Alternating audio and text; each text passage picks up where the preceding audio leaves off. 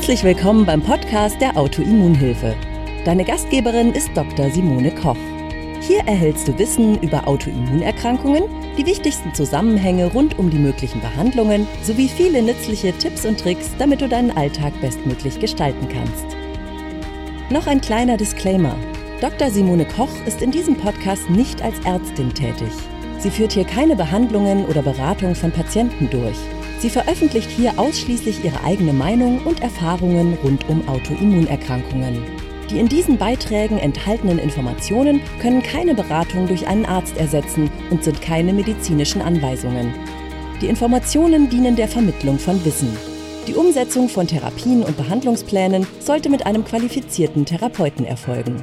Hallo ihr Lieben, heute geht es um Eisen wie angekündigt. Eisen ist quantitativ, also von der Gesamtmenge, das wichtigste Spurenelement oder das wichtigste, was soll man sagen, Mineralstoff, Metall, das wichtigste Metall in unserem Körper. Nämlich ungefähr drei bis fünf Gramm Eisen, also tatsächlich so viel wie ein bis zwei kleine Nägel sind in unserem Körper drin. Das ist mehr als von allem anderen und daraus kann man sich auch so ein bisschen schon mal ableiten, welche Wertigkeit Eisen für uns hat. 720 Enzyme in unserem oder Funktionen in unserem Körper sind eisenabhängig. Das ist krass viel, 720. Dadurch, daraus folgt so ein bisschen auch, dass ohne Eisen einfach nicht viel geht. Die meisten meisten haben immer nur so auf der Pfanne sozusagen, also dass Eisen wichtig ist für die Hämbildung, also für unsere roten Blutfarbstoffe. Und das stimmt auch. Jedes Häm ähm, äh, oder jeder Erythrozyt hat in dem drin vier Hämatome ähm, und braucht dafür jeweils eben immer sehr, sehr viel Eisen. Das ist aber so die letzte Instanz. Also wenn das ist der Körper versucht immer das noch aufrecht zu erhalten. Und wenn das nicht mehr ordentlich funktioniert, also weil die, die Erythrozyten machen ja die Sauerstoffversorgung unseres Körpers. Und wenn wir nicht mehr genügend Eisen da haben, um das Hämoglobin herzustellen und damit in, in unseren Erythrozyten Sauerstoff zu speichern, dann ist die Sache wirklich schon schlimm. Also dann ist das Kind schon in den Brunnen gefallen und dann gibt es schon wirklich ein massives Problem mit dem Eisen. Vorher zeigen sich schon ganz, ganz viele andere Probleme. Eisen ist super wichtig für die Entgiftung von Xenobiotika, also von Fremdstoffen in unserem Körper. Eisen ist super wichtig für die Haarbildung. Eisen spielt in fast allen Enzymen in der Leber eine große Rolle, in den Entgiftungs, ähm, äh, Entgiftungs- und Umsetzungsenzymen, in der Steroidhormonsynthese. Eisen ist beteiligt an drei, äh, an zwei von drei Umstellungsprozessen in der Schilddrüse zur Produktion von T4. Eisen ist super wichtig im Eierstock, also die Bildung von Östrogen, und Progesteron im Laufe des Zykluses ist eisenabhängig. Also ihr seht, Eisen spielt eine ganz, ganz große Rolle. Und da finde ich zum Beispiel super wichtig, also was zum Beispiel die Haare angeht. Erst ab einem Speicherhormonanteil von 40, also von einem Ferritin von 40, versorgt der Körper adäquat die Haarproduktion, weil davor braucht er das Eisen für wichtigere Prozesse, wie zum Beispiel eben für die Entgiftungsfunktionen in der Leber oder aber auch eben für die Blutbildung. Und äh, das heißt, also wenn man krassen Haarausfall hat und man geht zum Arzt und sagt, ich habe Haarausfall, ähm, und der sagt dann, ja, okay, wir können uns mal den Eisenspiegel angucken und macht das und der Ferritin ist, wie bei mir gerne und sehr häufig mal, bei 20 dann kann das trotzdem der Grund sein für den Haarausfall, weil eben einfach nicht genügend Eisen da ist, um die Haare zu versorgen. Die Haare werden erst versorgt, wenn alle anderen wichtigeren Prozesse auch entsprechend versorgt sind. Also kann eine wichtige Ursache sein. Bei mir war das die Ursache für den Haarausfall, kann, muss es bei dir nicht sein, aber es kann einer der Gründe dafür sein, wenn du Haarausfall hast und wenn, wenn Eisen der Faktor ist für Haarausfall, dann wird es nach zum Beispiel einer Infusion oder Eisensubstitution unmittelbar besser innerhalb von Tagen. Ansonsten muss man leider weitersuchen. So, wo wird, welche Sachen gibt es, um Eisenzähler zu diagnostizieren? Auch da ist ganz, ganz wichtig, lediglich so, jetzt muss ich mal nachdenken. Lediglich 20 Prozent des körpereigenen Eisens sind als Ferritin gespeichert. Dann, äh, das ist das Speichereisen. Relativ viel ist unterwegs auf Transferin, das ist trans das Transportprotein, mit dem Eisen durch den Körper unterwegs ist. Dann so fünf bis zehn Prozent, eher zehn Prozent sind gespeichert im Myoglobin. Das ist im, äh, ein, ein Protein, was im Muskel ist und für die Muskelfunktion mitentscheidend ist. Und da kann man sich halt auch da schon überlegen, wenn nicht genügend Eisen da ist, dann ist die Muskelfunktionalität nicht gegeben. Und ein weiteres sehr wichtiges Symptom für Eisenmangel ist das Restless-Legs-Syndrom. Syndrom, was dann damit zu tun hat, dass eben nicht genügend Eisen da ist, um ausreichend Myoglobine zu bilden und damit dann die Muskelfunktion nicht ausreichend gegeben ist. Also ihr seht, es gibt und dann sind, glaube ich, auch nochmal zehn Prozent ist in äh, körpereigenen Enzymen drin. Also ihr seht, das Eisen ist sehr bunt verteilt und relativ wenig ist im Speichereisen enthalten. Das heißt, wenn ich einen krassen Eisenmangel habe, dass das schon alles, dann dauert es relativ lange, bis dann wirklich wieder Ferritin, also das Speichereisen aufgebaut wird. Weil erstmal muss der Körper ja all die anderen Sachen versorgen. Also wenn man jetzt, was weiß ich, fünf Ampullen Eisen gekriegt hat und Ferritin wird nicht wirklich besser, dann heißt das nicht unbedingt. Es kann sein, es wird einfach ganz, ganz schlecht aufgenommen insgesamt, also gespeichert. Es kann aber auch sein, dass einfach so wenig Eisen da war, dass erstmal diese ganzen anderen Funktionen, diese 80 Prozent sonst äh, versorgt werden mussten, bevor Ferritin nach oben gehen kann. So, dann kommen wir, wo wird Eisen resorbiert? Eisen wird in unserem Körper äh, resorbiert im, im Duodenum, also im Zwölffingerdarm, im allerobersten Abschnitt des Darms und im obersten Jejunum, also in dem Abschnitt des Darms hinter dem Zwölffingerdarm. Das ist ein sehr kurzer Abschnitt Darm, in dem das resorbiert wird. Wenn dieser Abschnitt des Darms defekt ist und nicht funktioniert, dann wird das Eisen nicht vernünftig aufgenommen. Und das ist ganz, ganz oft so bei chronischen Entzündungen des Darms. Also wenn man Nahrungsmittelunverträglichkeiten hat, wodurch immer wieder eine Entzündung des Darms angetriggert wird, vor allen Dingen dieses oberen Anteil des Darms, dann wird fast kein Eisen aufgenommen. Und dann hat man eine chronische Eisenresorptionsstörung und leidet immer unter einem Eisenmangel, egal wie viel Eisen man zu sich nimmt. Dann ein weiterer sehr wichtiger Grund ist vegane vegetarische Ernährung. Zweiwertiges Eisen wird viel, viel besser aufgenommen als dreiwertiges Eisen, also das Hemeisen. Und wenn man dann noch zu wenig Magensäure hat, was ja bei Autoimmunerkrankungen leider ganz, ganz häufig der Fall ist, wenn ihr das ähm, nochmal genauer angucken wollt, guckt euch nochmal das Video zur Magensäure an, dann kann es sein, dass eben aus äh, pflanzlicher Nahrung das überhaupt nicht ausgespalten wird, das Eisen, und dann einfach so durchrutscht und nicht aufgenommen werden kann, weil eben nicht genügend äh, Magensäure da ist und das ähm, da dann nicht aufgenommen werden kann. Also ein weiterer Grund für den Perfect Storm, warum bei Autoimmunerkrankungen ganz oft Eisenmängel vorhanden sind und Eisen ganz, ganz schwer aufzuhören ist. Äh, Inflammation an sich, hier wurde schon nach CRP gefragt. Ferritin ist auch ein akute Phaseprotein. Das heißt, Ferritin macht, produziert der Körper auch in relativ großer Menge, ohne dass da Eisen dran gebunden ist, wenn wir eine Entzündung haben. Das heißt, eine chronische Entzündung kann da auch mitzuführen. So ganz, ganz wichtiger weiterer Punkt ist, damit Eisen dann vernünftig ins Ferritin eingebaut werden kann, braucht man kurzfristig Ceruloplasmin. Ceruloplasmin ist kupferabhängig. Also das ist ähm, ein Speicherprotein des Kupfers. Und wenn wir nicht genug Kupfer haben, dann können wir auch nicht, kein Eisen speichern. Also dann können wir auch Eisen nicht aufnehmen. Das heißt, bei einem Kupfermangel kann man noch so viel Eisen zu sich nehmen, wie man will. Man kommt trotzdem nicht in eine adäquate, vernünftige Speicherung. Weiter wichtiger Punkt, damit es vernünftig abgelegt werden kann und auch mit in der Leber gespeichert werden kann, ist Vitamin A. Also auch ein vernünftiger Vitamin A-Speicher muss gegeben sein, damit man dann das Eisen wirklich zu sich, also in sich aufnehmen kann und speichern kann.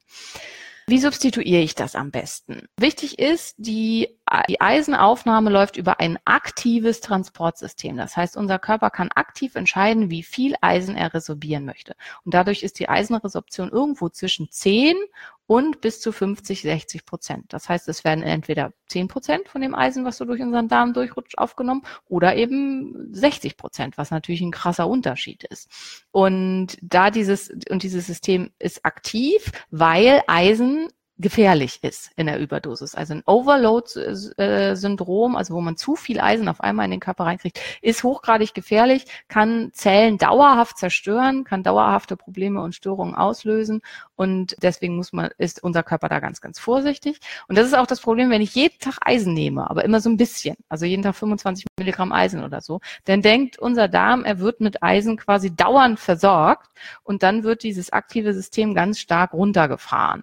Im Gegensatz dazu, wenn eben meistens ein Mangel da ist, aber ab und zu mal ein bisschen Eisen reinkommt, dann schiebt unser Körper diese Resorption so richtig schön hoch. Deswegen, also es gibt eine Forschungsgruppe zum Eisen, die da die, die Empfehlung rausgegeben hat, man solle Eisen nur einmal wöchentlich substituieren und dann bitte aber so richtig viel, also dann 600 Milligramm oder so am Tag. Das macht natürlich gastrointestinale Beschwerden. Häufigste Nebenwirkungen sind Durchfall oder Verstopfung und schwarzer Stuhl. Schwarzer Stuhl tritt immer auf, aber Durchfall und Verstopfung auch ganz, ganz oft. Die hat man dann aber wenigstens nur einmal in der Woche und nicht jeden Tag. Also wenn man oral macht, dann sollte man ein bis zweimal die Woche substituieren nicht täglich und dann höhere Dosen. Da momentan die Empfehlung wichtig ist, man kriegt den Ferritin in etwa so in zwei Monaten um 30 Punkte nach oben. Das heißt, wenn ich bei einem Ferritin von fünf bin, dauert es sehr, sehr lange, bis ich wieder auf adäquaten Spiegeln bin. In solchen Fällen würde ich immer dazu raten, von einem wirklich guten, da drin geschulten Therapeuten IV zu substituieren. Ansonsten ist durch eine IV-Versorgung, weil der Körper dann eben sich vom Overload fürchtet, geht die ähm, orale Resorption extrem zurück auf das unterste Maß. Das heißt, ähm, wenn ich mich IV substituiere und so wie hier jemand das gerade beschreibt, dass er wahnsinnig nach oben geschossen wurde, also du wirst jetzt oral erstmal gar nichts mehr aufnehmen oder so gut wie gar nichts mehr über einen sehr langen Zeitraum und damit verhindert man so ein bisschen, dass man eben eine dauerhafte Lösung findet, weil man rutscht dann wieder ab auf irgendwie, wo man vorher war und dann muss man im Prinzip schon wieder ähm, IV substituieren. Nichtsdestotrotz muss man sich überlegen, womit man besser klarkommt. Also wenn man eine extreme Lebensqualität Einschränkung hat durch orale Eisensubstitution, dann würde ich mich für die IV-Substitution entscheiden. Aufgrund dieser Speichermechanismen und so weiter ist es außer nach einem schweren Blutverlust eigentlich nicht empfohlen, so wahnsinnig viel Eisen auf einmal zu geben ähm, sondern eher in kleinen Mengen über mehrere ähm, Zeiträume, damit der Körper die Möglichkeit hat, das Speichereisen entsprechend hochzufahren und das Eisen sicher abzuspeichern und ähm, keine Overload-Syndrome auszulösen. So, habe ich jetzt irgendwas Wichtiges vergessen? Mangelsymptome von, von Eisen können halt quasi so ziemlich alles sein, weil eben das Eisen überall krass mit dran beteiligt ist. Und ganz wichtig, die Schilddrüsenfunktion kann, also es kann nicht adäquat Schilddrüsenhormone gebildet werden und es kann nicht adäquat Steroidhormone gebildet werden, wenn man einen krassen Eisenmangel hat. Und dazu eben Eisenmängel machen krasse Fatigue, ganz, ganz schlimme Fatigue, so dass man das Gefühl hat, man fällt mit dem Gesicht in die Suppe. Was sind kleine Mengen? Du meinst, was sind kleine Mengen für einmal täglich oder so? Also die meisten nehmen so 25 Milligramm Eisen am Tag, weil das das ist, was frei verkäuflich ist. Und damit schiebt man sich dann eben seine Produktion nach unten. So, wie kann man starke Monatsblutungen stoppen? Da kommt halt drauf an, was die Ursache ist. Also da ist auch immer ganz, ganz wichtig, es muss abge, de, de, de, erklärt werden, woran liegt das? Also habe ich ein, ähm, habe ich ein Myom oder irgendwas und ist darauf, auf das Grund dessen die starke Monatsblutung oder tritt die einfach nur so auf? Gibt es eine Endometriose? Und darauf beruht halt auch die Therapie. Deswegen kann man das nicht so allgemein sagen. Wenn es einfach nur so auftritt, dann kann man, es liegt sehr häufig ein Progesteronmangel zugrunde und man kann mit bioidentischen Progesterontherapien sehr viel erreichen, um die Monatsblutung deutlich zu verbessern wenn man Myome hat, sollte man kein Eisen zuführen. Nee, das ist nicht richtig. Also wenn man ähm, extrem stark blutet aufgrund der Myome, dann muss man Eisen zuführen, weil man irgendwann sonst verblutet. Es kann natürlich sein, dass man tendenziell das Wachstum ein bisschen anregt, aber auch da, also wenn man die Myome behandelt, mit ähm, indem man, also Myome sind meistens auch aufgrund eines Progesteronmangels vorhanden und auch da würde man dann mit bioidentischem Progesteron eventuell rangehen oder wenn man es eben sehr schulmedizinisch will, mit Gestatin gehen oder irgendwas in der Richtung oder eben weiter ähm, anders. Ja, so, Ferritin CRP, das habe ich schon gemacht, das habe ich schon gesagt. Mal einmal. Ach so, ganz, ganz wichtig finde ich noch, wie kann ich denn aus Nahrung gut Eisen zu mir nehmen? Und da finde ich ganz, ganz wichtig, es wird ja oft gesagt, gerne von Männern, sie müssen besonders viel rotes Fleisch essen, weil da ja so viel Eisen drin ist und sie da irgendwie ihr Eisen hochbringen. Tatsächlich ist es so, dass zum Beispiel, also gut, das ist jetzt pflanzliches Eisen, da braucht man eine gute Magensäure, aber dass zum Beispiel Linsen, Spinat, rote Beete deutlich mehr Eisen haben als Roast Beef. Also ähm, damit kommt man nicht so richtig weiter. Was man auf jeden Fall, was auf jeden Fall immer am meisten Eisen hat, krass mit Abstand am meisten Eisen ist Leber. Leber hat 15 Milligramm Eisen auf 100 Gramm. Mehr geht nicht. Also das ist fast so viel wie in einem Substitut. Ich selber finde Leber furchtbar. Ich kann mich da einfach nicht zu überwinden, außer ich verstecke die total. Aber das wäre das Optimum. Also wenn man über die Nahrung Eisen zufüllen will, über Leber. Erbsenprotein enthält Eisen, aber nicht viel Eisen. Also im Vergleich zu den ganzen anderen Sachen, also ähm, Erbse und Linse und so weiter enthält etwa sieben Gramm Eisen auf 100 Gramm. Ähm, das ist gut, auf jeden Fall, hast du völlig recht. Aber auch da wieder wichtig, es ist halt ein pflanzliches Eisen. Das heißt, es ist ein dreiwertiges Eisen, was halt zu einem zweiwertigen Eisen runtergespalten werden muss, um aufgenommen werden zu können. Und wenn du ein Magensäureproblem hättest, dann funktioniert das nicht. So, Ralf fragt, kann man Eisen zusammen mit Magnesium aufnehmen? Nein, nicht besonders gut. Die sollten möglichst einen Abstand von vier Stunden zueinander haben. Bei manchen muss der Abstand sogar noch wesentlich größer sein. Also bei manchen ist es so, dass die, wenn die in irgendeiner Form zusammen aufgenommen werden, überhaupt, also wesentlich schlechter resorbiert werden. Insgesamt sollte Eisen nach Möglichkeit nüchtern eingenommen werden und zusammen mit Vitamin C, weil das erhöht die Aufnahme enorm. Wenn man extrem starke gastrointestinale Beschwerden davon davon hat, dann zusammen mit Essen, dann ist aber eben die Aufnahme ähm, vermindert. Wie gesagt, Eisen sollte man nach Möglichkeit immer mit Abstand von vier Stunden zu einem anderen nehmen. Linsen sind bei Leaky Gut nicht gut, da hast du gut aufgepasst, genau. Deswegen, also das bei Leaky Gut und wenn man aus Nahrung und so weiter das adäquat empfohlene Nahrungsmittel ist Leber.